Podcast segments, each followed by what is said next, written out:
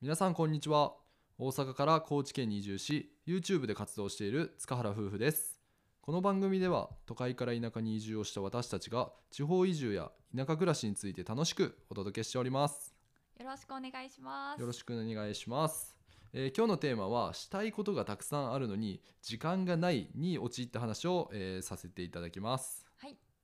で移住後僕らは、えー脱サラして、えー夫婦で同じ仕事をするようになって今で何ヶ月やる1の2の3の数え方めっちゃ昭和じゃない。なん でいや一の二の三 の五ヶ月は経ちましたね。あいや早いな。うん、六ヶ月目ですね。はい。でまあこれまで、まあ、田舎での生活も、まあ、ユ YouTube の仕事も、まあ、何もかもがめっちゃ新しくなったんで、うん。まあ、その新しくなったことっていうのはやっぱ目の前のことをこなすのに精一杯で した。そうですね。うんその田舎の暮らしでも毎日驚きと発見の連続で。うんで YouTube での仕事もねなんかこういろいろ頭を悩ませながらうん、前に進んでる感じがしたので、うん、確かに余裕はなかったかもしれないそ。うやね、うんでまあ今年に入って、まあ、2021年うんになって、やっぱもっと新しいことしていきたいのになんか僕らって全然時間が作れてないなっていう思い出したことが、まあ、きっかけでちょっとうん時間の管理の仕方を見直そうかとうん、話し合いました。はい。うんで僕らの問題点としてはもうね夜遅くまでダラダラダラダラ仕事をしてて、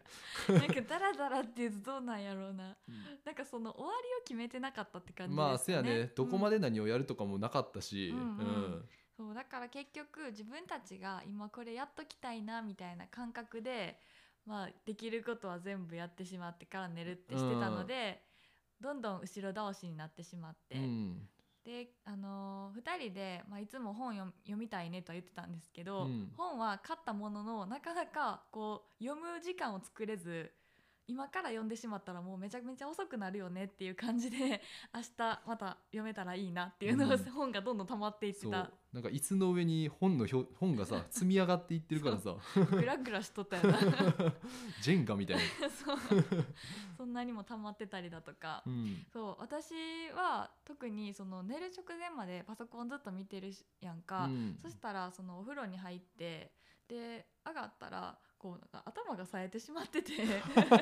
目もパッチリしてるしうんなんかこうさリラックスして布団の中に入りたいけど逆にスカッとしてしまって、うん、スカッとしてるんかなえあれはもうまた仕事できた んできるんじゃんなかなかなか変に覚醒しちゃってて、うんなかなかこう眠りにつくにのに時間がかかってしまってました。うんでまあねそれやからこそもうあるかもしれんけど、翌日に、うんまあ、僕ら影響が出てて、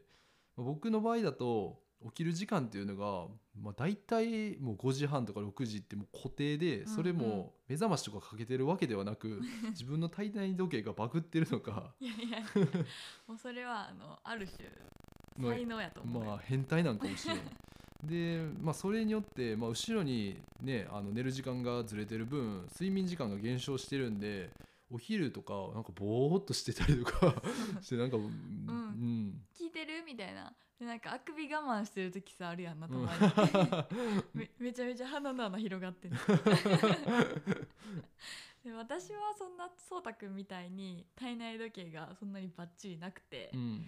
まあもちろん遅く寝たら遅く起きるという遅寝遅起きスタイルでうんやっておりまして、結果的に仕事のスタート時間は遅くなってしまってたのが現実です。そうやね、うんで2人でさ仕事やろうかってなるとなんか結構ズレがあるから、うんなんかもうちょっと早くなん仕事ね、うん、始めれるようにしいひんっていうところでそうやね、うんまあそういったところを見直してみるとやっぱり毎日そのメリハリがつけれてない、うんただなのにバタバタしてるってだけの生活になってしまってたなっていうのに気づいて、でこのままじゃ言ってるように新しいことをする時間を作れないよねっていうことで、まあ、お仕事の進め方を中心に生活面全体での見直しっていうのをうん夫婦でやってみました。うんはい、でまず1つ目が前日にタスクリストを作っておくことをしました、いで今まで割とね行き当たりばったりというか毎朝毎朝何しよっかみたいなところから、あのー始まってたんですけども、もう前日にタスクリストを作っておいてその中でもまあ優先順位とかもちゃんと決めて、まあ、朝のうちにこれやろう夜はもうこれやろうみたいな感じでうんでまあできるだけタスクが重いやつを午前中にやっていくみたいな流れにしています。はいそうやね、うん、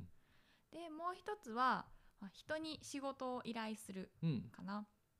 で人っていうのは実際私たちはまだ外注だったりとかそういったお仕事はしあの振り方はしてないんですが夫婦間での仕事の振り方を見直したよね。うん、でその今までだったら結構2人で一緒に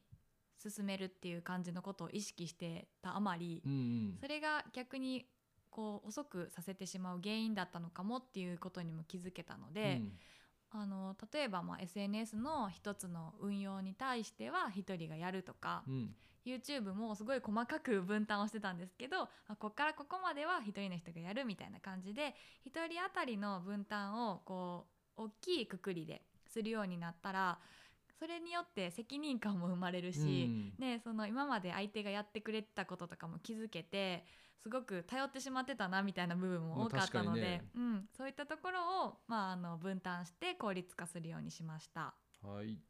あとはまあ時間を区切ってやることを意識するようにしてるよね今、そうやね、うん時間ねまあ、タスクごとの時間であったりとか今日一日の仕事を何時までに終わらすとか、まあ、そういうゴールを意識するだけでもだいぶなんていうかな時間の時間に対しての取り組み方というか、そうやうね、んそのまあ今目指してるのはだいたい夜ご飯までに、うんこう綺麗に終わらせられたらいいなっていうことうで、んその日中の使い方が特に変わったんじゃないかなと思います。まあそうやね、ううんうんん